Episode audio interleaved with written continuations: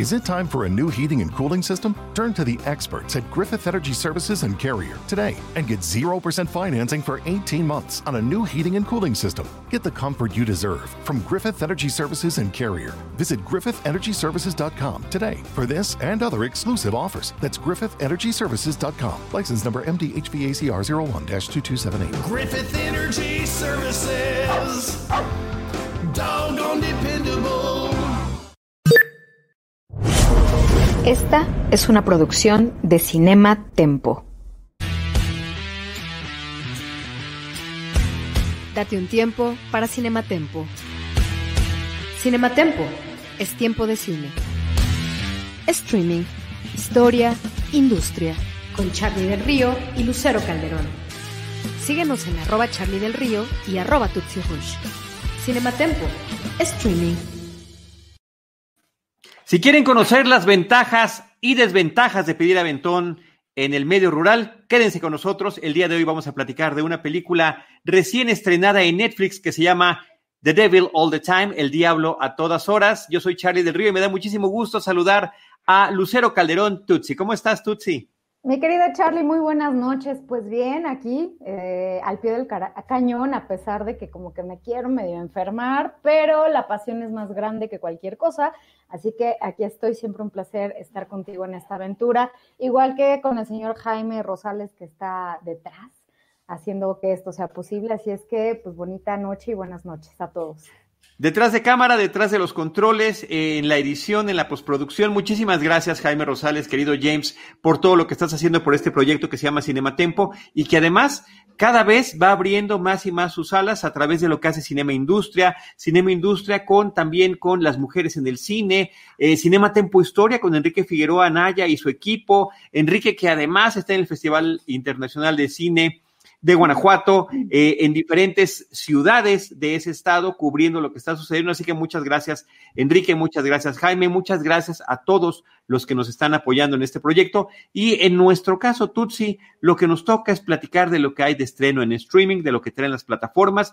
Y esta semana que pasó, realmente elegiste un estreno que me pareció una gratísima sorpresa en nuestra cartelera de la caja chica o de la pantalla casera. Así es, me río, me río porque justo estamos viendo un video del querido Enrique ahí de fondo, en donde está remando, está en Guanajuato, en un splash cinema o Aquacinema, en su acuacinema casi personal, o sea, pasó del autocinema al acuacinema, o sea, literalmente Enrique Figueroa está en todo y siempre bien protegido, ¿eh? Sí, sí, sí, eso nos queda muy claro. Entonces, por eso me reí, no, no por lo que comentaste hace rato. Felicidades y saludos a nuestro querido Enrique que anda por allá. Eh, ya nos contará qué película vio y cómo fue la experiencia de estar en una lanchita viendo, eh, remando y viendo cine además. Pero bueno, regresando a nuestro tema, mi querido Charlie, así es. La verdad es que a esta película le ha ido muy, muy bien. En inglés es The Devil All the Time, El Diablo a todas horas en español. Es de hecho de lo más visto aquí en México, eh, dentro del top eh, 10 de, de las películas o series de Netflix. Esta cinta está ahí.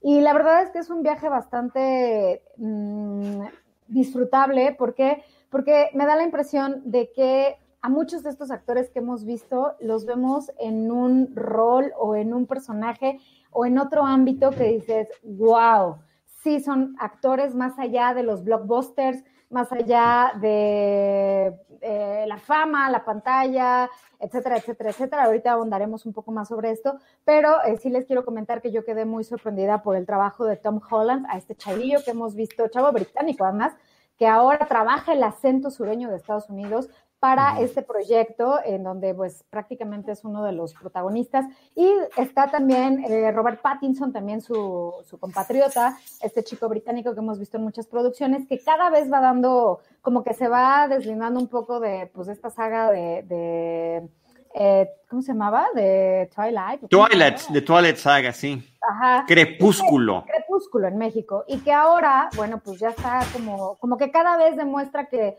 que a él lo suyo puede ser también otro tipo de, historias, otras narrativas más profundas, más eh, eh, con más carnita, ¿no? Entonces se celebra. Y bueno, ahorita vamos a hablar de eso, pero mi querido Charlie, The Devil All the Time es un viaje alucinante, está, trata, es que nada más veo los ojos de Robert Pattinson en esa película y demás me da risa. Pero bueno, la película de la que vamos a hablar ahora, eh, pues es, un, es una mezcla, es, es una historia coral que está ambientada en Estados Unidos eh, después de la Segunda Guerra Mundial, por, por, ahí por la época de los 50, ¿no?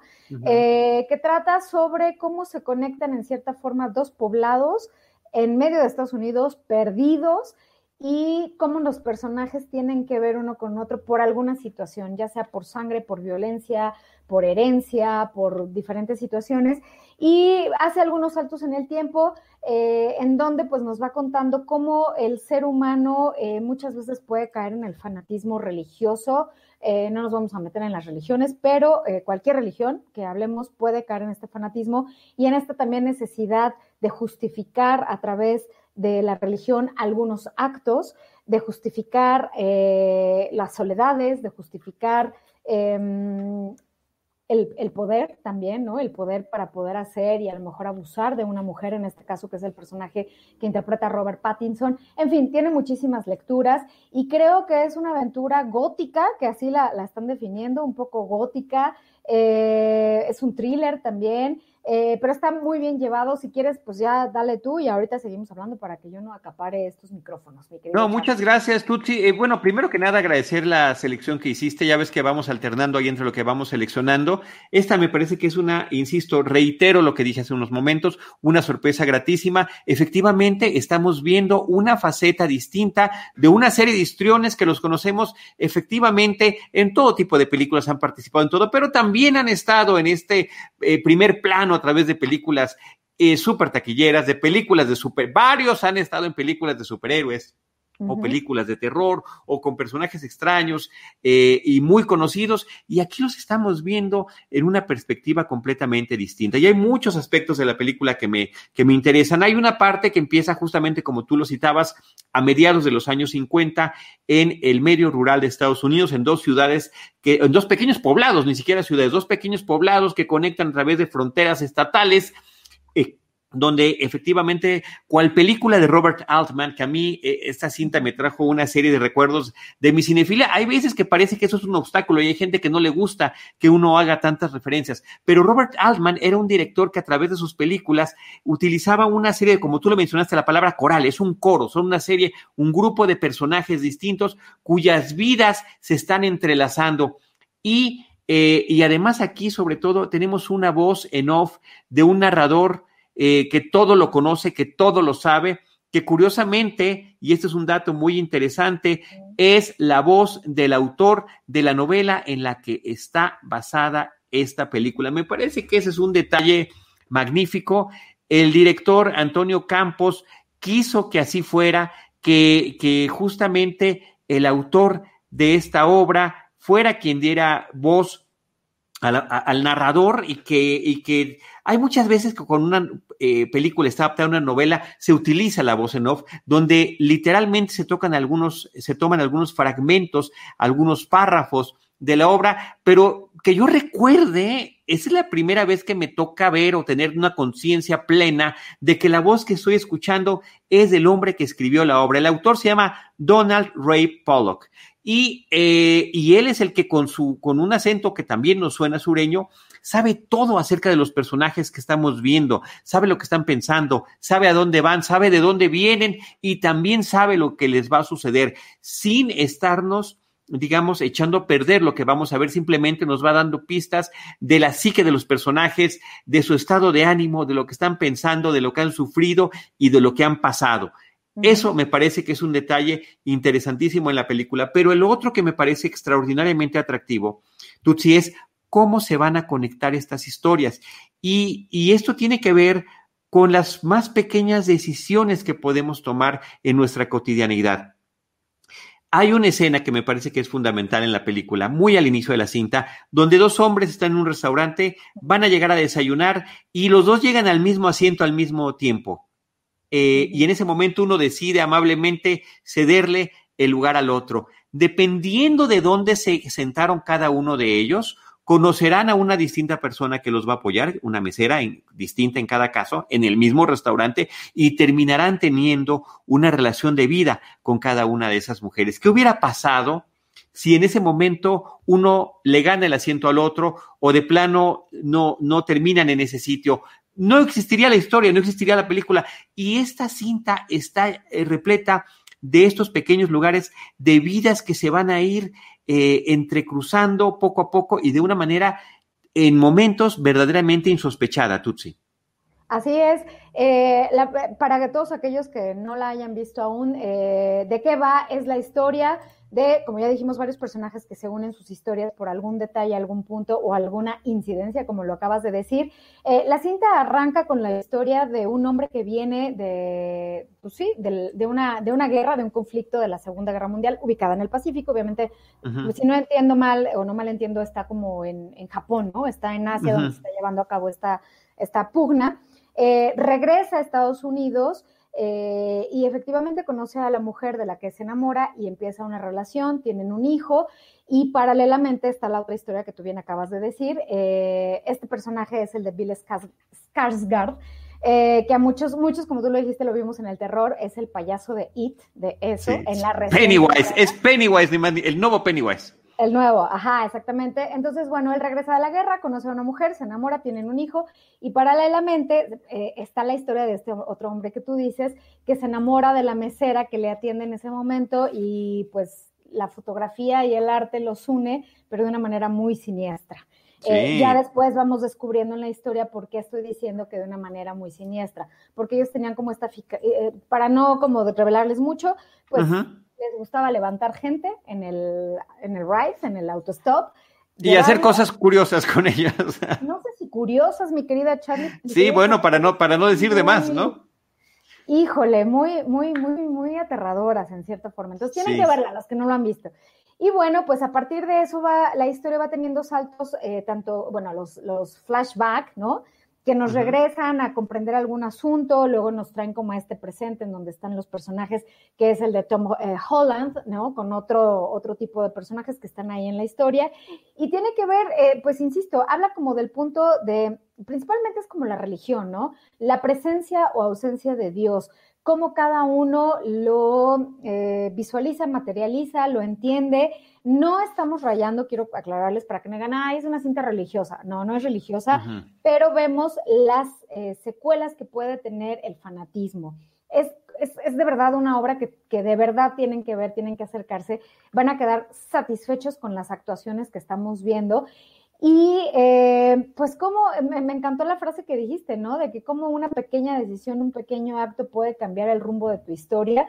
Y también eso se ve eh, justo cuando la madre del protagonista, del que regresa de la guerra, lo quiere casar porque ella prometió que su, hijo regresaba de la guerra y regresaba sano. Lo iba a casar con una de las mujeres del pueblo que era, eh, no tenía familia, que estaba sola y demás, pero pues no, o sea, aunque ella quiso, pues esa, esa fue su decisión, sin embargo el hijo decide otra cosa y ella la mujer que estamos hablando se enamora de justo este personaje que estamos viendo ahí en pantalla. Un hombre que, hubiera pasado otra cosa, Tutsi, perdón que te interrumpa, tienes razón, es otro de los puntos fundamentales donde una decisión te lleva a una historia completamente distinta. Así es, y esta mujer al enamorarse de este hombre que está súper, súper, súper obsesionado con Dios y que hay momentos en que él siente que Dios está con él y que le ayuda y, que le habla y demás, toma también decisiones muy dramáticas que obviamente cambian el rumbo de la historia y como que vas viendo cómo una decisión puede afectar ¿no? este, las historias y cómo a la vez se van entrelazando. Eh, a mí me gustó muchísimo eso de de cómo habla de estos personajes también solitarios y atormentados, atormentados por, por alguna situación, por alguna situación religiosa, eh, por soledades, ¿no? Eh, por cómo, cómo, a lo mejor la religión en cierta forma también ha afectado sus vidas, ¿no? Eh, por ejemplo, la historia de, de, Tom Holland, que pues su papá era sumamente religioso y cómo le pidió y le clamó, incluso hizo una especie de sacrificio para que su esposa, mamá de, de Tom Holland, niño, eh, pues sanara, ¿no? Sanara de una, una enfermedad bastante agresiva que es el, como el cáncer. Y pues como él a partir de eso se aleja un poco de la religión, ¿no? Por lo mismo de que ve este fanatismo y que lo respeta, pero no, no, no, entra. Y a lo largo de la historia vamos viendo cómo también él tiene que tomar decisiones porque van muy acorde a eh, sus principios, a su moral, a defender a las personas vulnerables y a lo mejor toma decisiones que muchos podrían calificar de violentas, de terribles, sin embargo tienen una justificación desde su punto de vista que también como espectador te deja de, híjole, pues es que yo también lo hubiera hecho, ¿no? Porque se lo merecía, porque él tomó justicia a mano, eh, a mano propia o a mano armada, pero porque lo merecía, porque, porque esta persona de la que se desquita, que en este caso es el personaje de Robert Pattinson, hizo cosas que no debió haber hecho, ¿no? Y entonces creo que también es un juego entre el bien y el mal, entre ponerte como espectador, de, de ponerte, ¿no? Y decir, desde tu punto de vista, hizo bien o hizo mal tomando esa decisión, si no, ¿por qué? Y cada uno ahí también como le va entrando a este juego de, de moral, de rectitud, de valores, de está bien, no está bien, y al final te das cuenta y llegas a la conclusión de que como seres humanos a veces las circunstancias te obligan a tomar ciertas decisiones que a lo mejor alguien puede decir o alguien que está afuera dice, híjole, este está mal porque ABCDFGHI, ¿no? Pero quien lo está viviendo o la gente que lo está viviendo contigo dices, pues es que yo también lo hubiera hecho, porque los otros que están criticando no saben el contexto de por qué tomó esa decisión, de por qué hizo lo que hizo. Entonces creo que es un viaje fascinante. Eh, como dato curioso te quiero comentar que, que bien lo decías, hay muchos eh, personajes que repiten o que han estado envueltos, por ejemplo, en las historias de superhéroes, que tenemos eh, a, Robert, a Tom Holland, que lo hemos visto siempre como Spider-Man, y ahorita lo vemos en un papel que yo de verdad le aplaudí, además el tono, cómo estudió el acento sureño, para quitarse el acento británico, que está conectado con eh, Jake Gyllenhaal, que Jake Gyllenhaal es productor de esta cinta, de Devil All the Time. Eh, y si muchos recuerdan, ellos dos estuvieron en la última película de Spider-Man, eh, de, ¿cómo se llamaba? Una era Bienvenido a casa y otra era Cuando se van de vacaciones. La segunda entrega de Spider-Man con Tom Holland. Sí, Away from Home me parece que era. Lejos de casa, era lejos de casa, así es, gracias Charlie.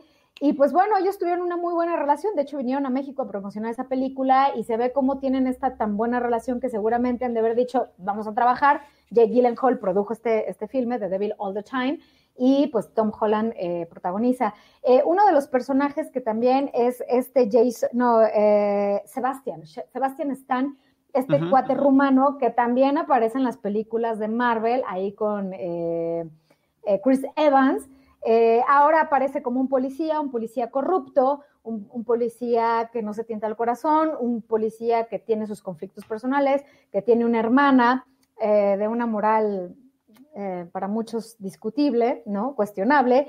Y curiosamente este papel que iba a ser Sebastian Stan, en su momento lo iba a hacer Chris Evans, solo que debido a agenda, el Capitán América, Chris Evans, no lo pudo hacer y entonces él sugirió a Sebastian Stan y dijo, pues yo creo que lo podría hacer y es el personaje que interpreta el policía.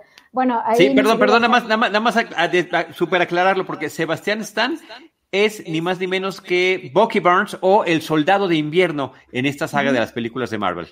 Ajá, y ahí Chris Evans lo conectó para este papel. Y bueno, ahí mi querido Jaime Rosales está siendo muy amable mostrando una entrevista que le hice a Tom Holland y Jake Gyllenhaal cuando vinieron justo a México en mayo del año antepasado, o sea, 2019, a promocionar eh, Spider-Man lejos de casa. Entonces, bueno, creo que ahí también ya traen esta relación y están repitiendo fórmula laboral en eh, The Devil All the Time.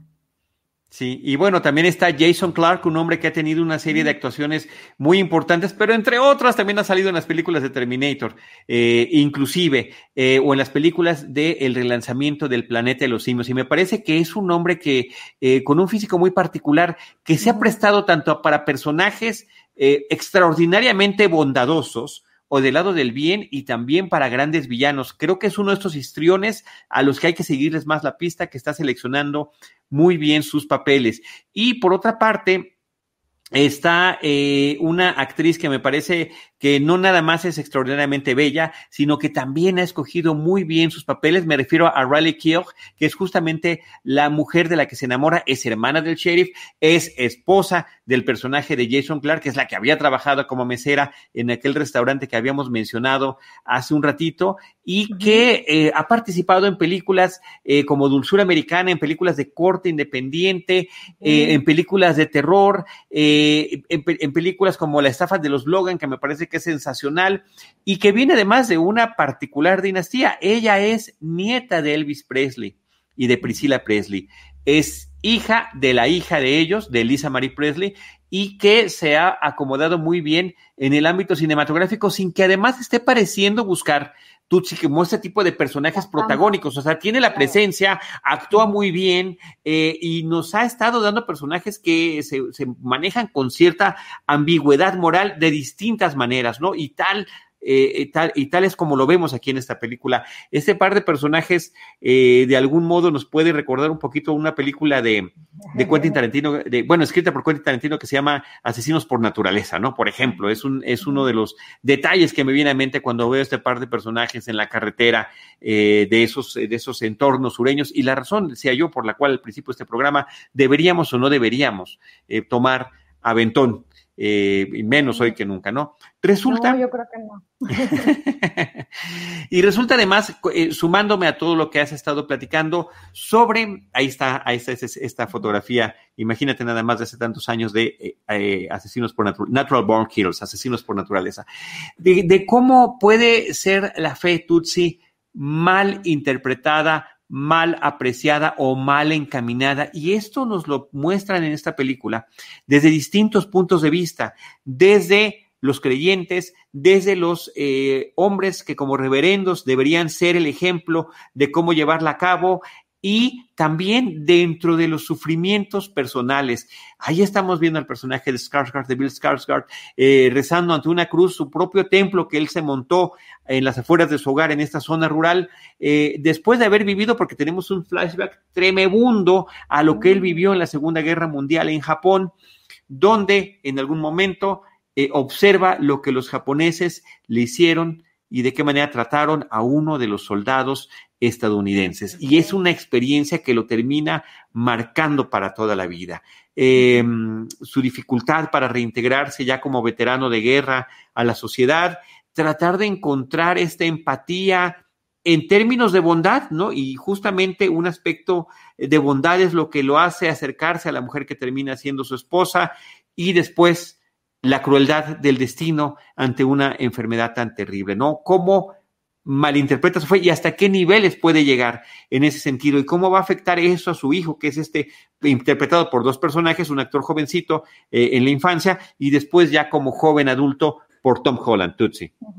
Así es, y también fíjate que eh, yo disfruté mucho, es que todos los personajes tienen matices y tienen los abrazas y los apapachas, a otros los odias, a otros dices, ay, no, este, que, eso es lo bonito del cine, eso es lo bonito de las historias, de la narrativa, que, que, te pueden provocar muchas cosas, ¿no? Creo que esto es lo humano, así es el ser humano, te puede despertar tanto momentos de ternura, como de odio, como de alegría, como de compasión, ¿no? Que son como todas estas tonalidades, escalas tonales que vemos sin duda alguna en esta película.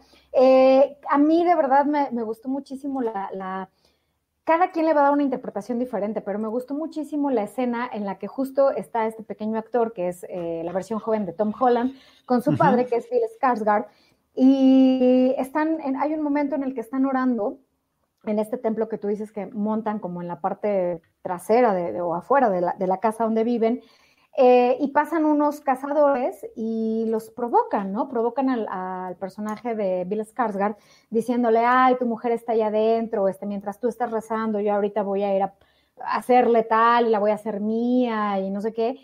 Y, el niño se queda así como, papá, están hablando de mamá, ¿qué vas a hacer? Y él le dice, enfócate, en este momento estás rezando en este momento entrégate a Dios, ¿no? Ya, ya vendrá momento para otra cosa. Y lo deja pasar. Y después le da una lección, ¿no? Eh, cuando ya terminó ese día y terminó su fe y, su, este deseo de comunicarse con Dios, pasan los días y de pronto le dice al niño, ven, te invito unos dulces, vamos a la tienda, vamos a comprar unas cosas, a cargar gasolina y de paso te invito unos dulces, vente, vamos. Entonces el padre se estaciona ve a los hombres que, lo provocaron en aquella ocasión y va y les da un, golpe, una golpiza. Eh, Y, y, ya cuando regresa de darles los golpes, el niño asustado se queda así como, ¿qué onda contigo, papá? Y le dice algo que se me hizo como muy... Es que cada quien le da una interpretación diferente, Charlie, pero cuando le dice, siempre hay momento para todo y hay momento para la venganza, no es que esté diciendo, vénganse, todos vénganse, no, pero, pero se me hizo como muy, como muy certero, ¿no? De decir, cuando se dedicó a lo que él respetaba y amaba, que era la religión, estuvo ahí, sin importar que lo provocaran, lo molestaran o le dijeran cualquier cosa.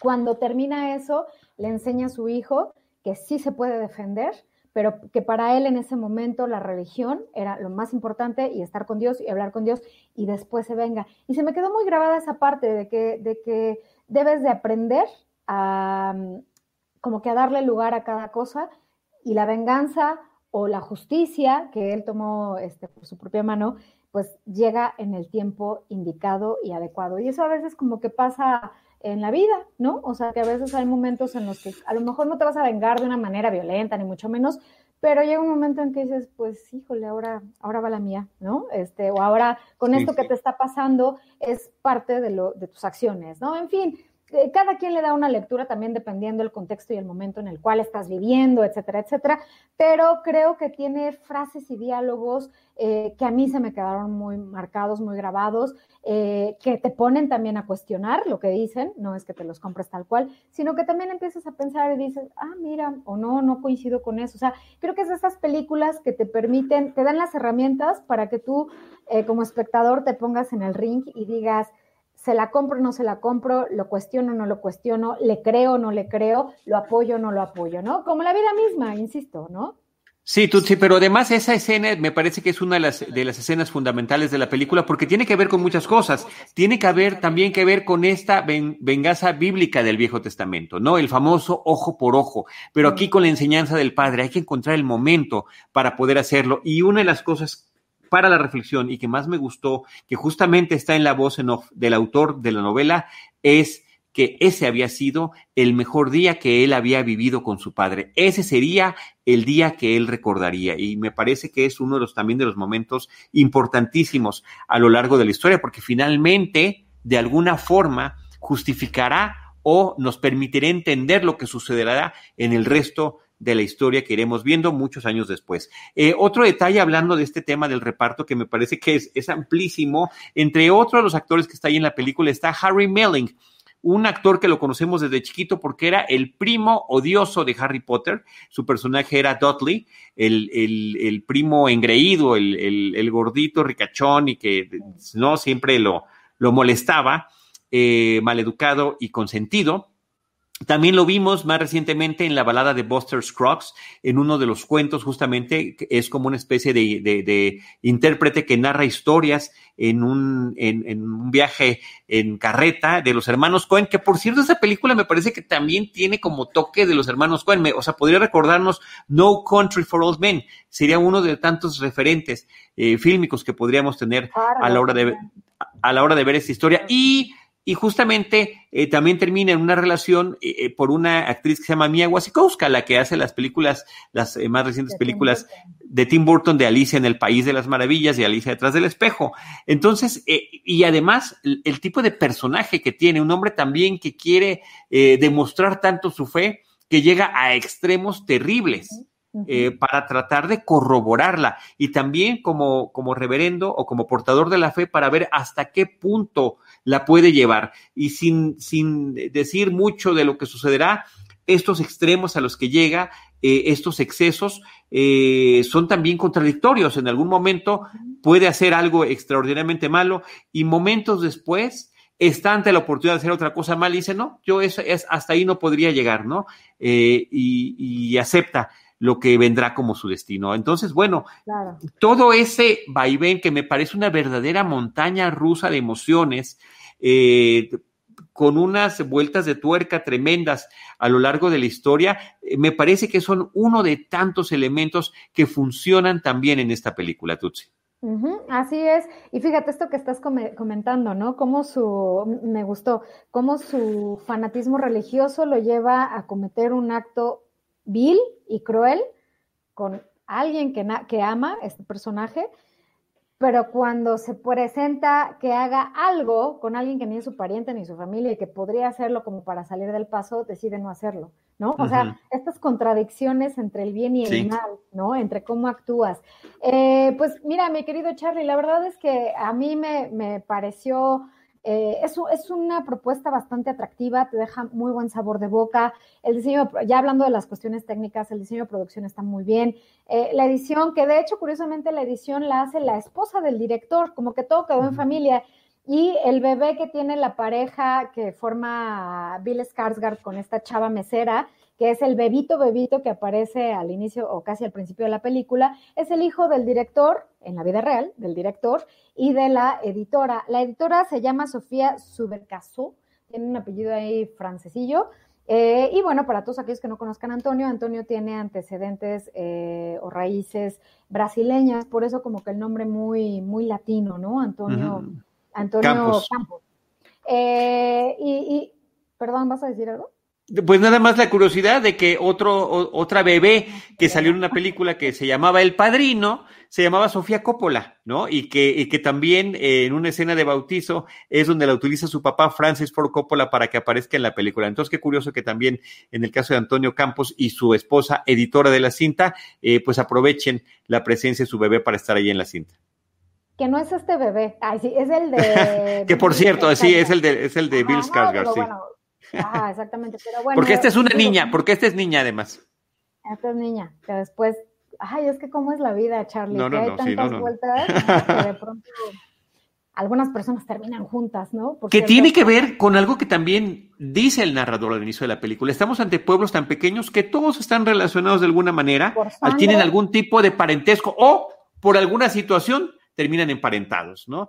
Entonces me parece que también ahí eh, se está adelantando a cierto tipo de cuestiones que vamos a ver. Sí, y, la verdad es que sin duda alguna creo que este es un proyecto que Cinema Tempo Streaming recomienda al 100%, no sé si tú piensas lo mismo, yo. Totalmente, sí, totalmente. Hablando. Eh, y la verdad es que pásensela bien, disfrútenla, no es para todo el público, no, no piensen que traen a los hijitos, porque además sí tiene violencia, tiene sangre, tiene algunas escenas eh, fuertes, ¿no? Que puedes, puedes considerar como fuertes y sé que la van a disfrutar porque también lo saca de esa zona de confort, lo saca de, les quita el mote que tienen muchos actores de, ay, es que es el actor de Spider-Man, es que, ay, es el de Crepúsculo. Eh, de verdad, denle una oportunidad y se van a sorprender con los trabajos que realizan, porque curiosamente la gran mayoría de todos los actores, ah, mira, nuestro nuevo Batman, la gran mayoría de todos los actores que aparecen en esta película, la gran mayoría son australianos, que eso es curioso, británicos, está Sebastián Stan, que el rumano, ¿no? Digo, hay uno que otro que son, claro, estadounidenses, pero la mayoría son extranjeros y todos, todos trabajaron ese acento sureño y creo que les quedó formidable. O sea, si se las compras que son de ahí, es sueco, sí, ¿no? Sí, sí. pues es sueco, ¿no? Eh, y es uno de los protagonistas. Entonces, creo que vale mucho la pena. Eh, esta, esta película los va a dejar pensando mucho. Insisto, no es sobre religión y Ave María Purísima o, el protestantismo, no, pero sí es un elemento que está muy presente en la historia. Entonces, eh, pues chequenla, creo que es una, una, buena opción para este fin de semana, para pasar, para conocer, para aprender y de verdad no se van a arrepentir cuando vean esta película. Y seguramente algunos eh, podrán, eh, como yo, reconocer algunos tipos de toques que tiene la película. Ya habíamos dicho un poquito de Robert Altman con el tema de las historias cruzadas. Magnolia de Paul Thomas Anderson me podría parecer que también podría ser una referencia para esta película, ¿no? Sobre todo lo que tiene que ver con el destino y la forma en la que determinadas vidas van a terminar cruzándose y esos momentos que en, algún, que en algunas partes de Magnolia dicen, es definitivo que a partir de que sucedió esto vendrán una serie de cosas adicionales o inclusive, como mencioné hace ratito, de los hermanos Cohen como películas No Country for Old Men. Me parece que sí que padre además que tenga este reparto tan amplio de gente que, que, ha estado tan bien posicionada y que está apostando a través de esta entrega de una película original de Netflix presentarse de una forma completamente distinta a como los hemos visto y que seguramente ellos deben de agradecer, porque como actores, como histriones, justamente es lo que quieren demostrar que no necesariamente tienen que estar encasillados con uno o con otro papel. Eh, ahí nos está poniendo Jaime, nos puso una escena de, una, fotografía de Tom Cruise justamente en la película de Magnolia, que, que me parece que de toda su trayectoria, aunque él es ahí un personaje secundario, un personaje de soporte, creo que es y estoy convencido que es una de las mejores actuaciones de toda su trayectoria. Eh, un, un, individuo atormentado por la relación que tuvo con su padre y cómo en determinada noche y ante ciertas circunstancias tendrá que enfrentarse nuevamente con él y tratar de comprenderlo. Charlie, ¿y dónde dejas la actuación de la momia? en el ultimísimo, en el ultimísimo lugar. Mira, ahí nos está poniendo esta de, de ah, Tropic Thunder. De, Paramount, ¿no? Ah, sí. ajá. Este es Tropic Thunder, este es Tropic Thunder, que también simpaticísima. Ah, no, pero en, en, términos dramáticos, la escena, las escenas de Tom Cruise en Magnolia de Paul Thomas Anderson me parece que son verdaderamente inolvidables. Pero bueno, seguramente, y como te sucedió a ti, como lo hemos platicado, Tutsi, a lo largo de esta charla, sí encontramos algunos momentos que se van a quedar con nosotros como espectadores de esta película, eh, The Devil All the Time, El Diablo a todas horas, un diablo que justamente eh, está omnipresente, aunque no mencionado, porque mucho más mencionado está Dios a lo largo de toda la película. La palabra diablo o devil se utiliza máximo dos, tres ocasiones cuando eh, la, la contraparte, la que se supone que debiera representar la bondad, es constantemente referida y no precisamente con los mejores fines. Ahí habla, una vez más, como tú lo dijiste desde el principio, de esta dualidad y también eh, de la dualidad del bien del mal y también de la dualidad que traemos dentro con todo este tipo de personajes. Así que clara, clara recomendación. Sin duda, y como una, pues una, okay, eso, está, eso, está, eso es todo, amigos. Este, como un dato que les quiero comentar, justo el título hace alusión, es, es, la, es, una novela que de verdad sí se antoja clavarte y profundizar, es una novela del 2011, y el título de la película hace referencia a una frase de la novela en la que decía, mi padre luchaba con el diablo a todas horas. Entonces, esa frase es como la que, la que, de la que sacaron el título de la película y obviamente de, de la novela. Ahí está, eso es todo. Ya casi estamos llegando a esa, a esa parte de todo, amigos. A ver, agarran la onda, me, me, como que no sé si ya traigo temperatura o algo, pero aquí estoy, pero sí me siento medio rara. Dios, perdón, perdón por mis, este, mis, mis tropiezos esos pequeños lapsos que todos tenemos y sobre todo cuando estamos haciendo algo en vivo. Pues ahí está Tutsi Lucero Calderón la recomendación. Eh, gracias a todos los que nos han acompañado. Yo quiero reiterar, por favor, y, que en ese último aliento y esfuerzo que estás haciendo en esta noche de viernes con todo y la fiebre que tienes, nos platiques del curso que vas a dar, que ya se aproxima más y más la fecha en la Filmoteca de la UNAM. Estoy muy nerviosa, pero emocionada y tengo muchas sensaciones eh, que, no les puedo contar así o resumir. Pero bueno, los quiero invitar a todos ustedes. Justo voy a dar un curso sobre eh, la historia de la mujer en el cine. Va a ser en la Filmoteca de la UNAM por situación de COVID. No lo podemos hacer presencial. Eh, la idea era que se hiciera así en las instalaciones de la Filmoteca. Sin embargo, por la situación lo vamos a tener que hacer de manera virtual, en línea. Y pues es este un curso que voy a impartir eh, sobre la historia de la mujer. Eh, son del bueno, es del 9 de octubre al 31 de octubre, va a ser viernes y sábados de 10 de la mañana a 2 de la tarde. El costo es de 2.400 pesos y la verdad es que va a ser una aventura bastante, bastante interesante. Estoy muy emocionada, estoy muy contenta y me encantaría que pues nos siguieran y que fueran parte también de esta aventura que voy a emprender.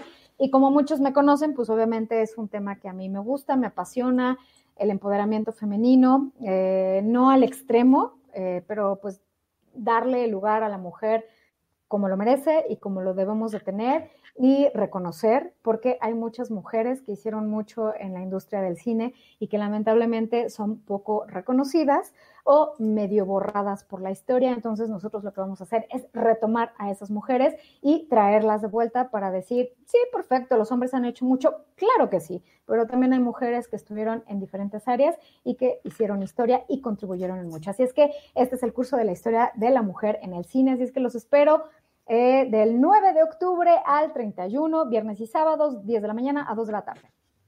Información, redes.filmoteca.gmail.com, redes.filmoteca.gmail.com para cualquier dato adicional que quieran ustedes tener. Mucha suerte con eso, Tutsi. Muchas gracias. Gracias. Gracias a todos por acompañarnos y nosotros los esperamos en nuestro próximo Cinematempo, nuestro próximo viernes, para seguir platicando de lo que nos traen las plataformas en streaming. Gracias.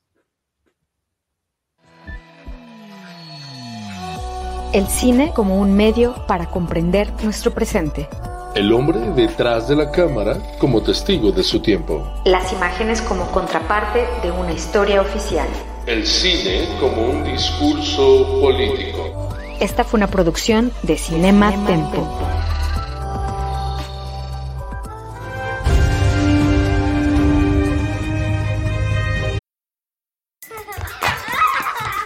Childhood is wanting a variety of different baked sweets and someone telling you no. Adulthood is wanting a variety of different baked sweets and being able to go right to Mickey D's to get every single one you want. Whenever you want.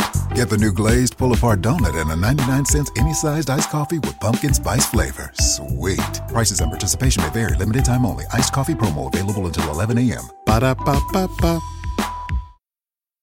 Nada es más importante que tu familia, así que ¿no se merecen lo mejor? Eggland's Best te brinda un mejor sabor y nutrición. En comparación con los huevos ordinarios, Eggland's Best te ofrece 10 veces más vitamina E, 25% menos de grasa saturada y 6 veces más vitamina D, junto con ese sabor delicioso y fresco de granja que a ti y a tu familia les encanta. Todos queremos lo mejor para nuestras familias, entonces, ¿por qué no los mejores huevos? Porque la manera en que tú cuidas a tu familia no tiene nada de ordinario, solo Eggland's Best. Mejor sabor, mejor nutrición, mejores huevos. Make your next career move your best. Verizon Retail offers the potential to earn up to $50,000 annually and amazing benefits starting on day one, including product discounts and tuition assistance.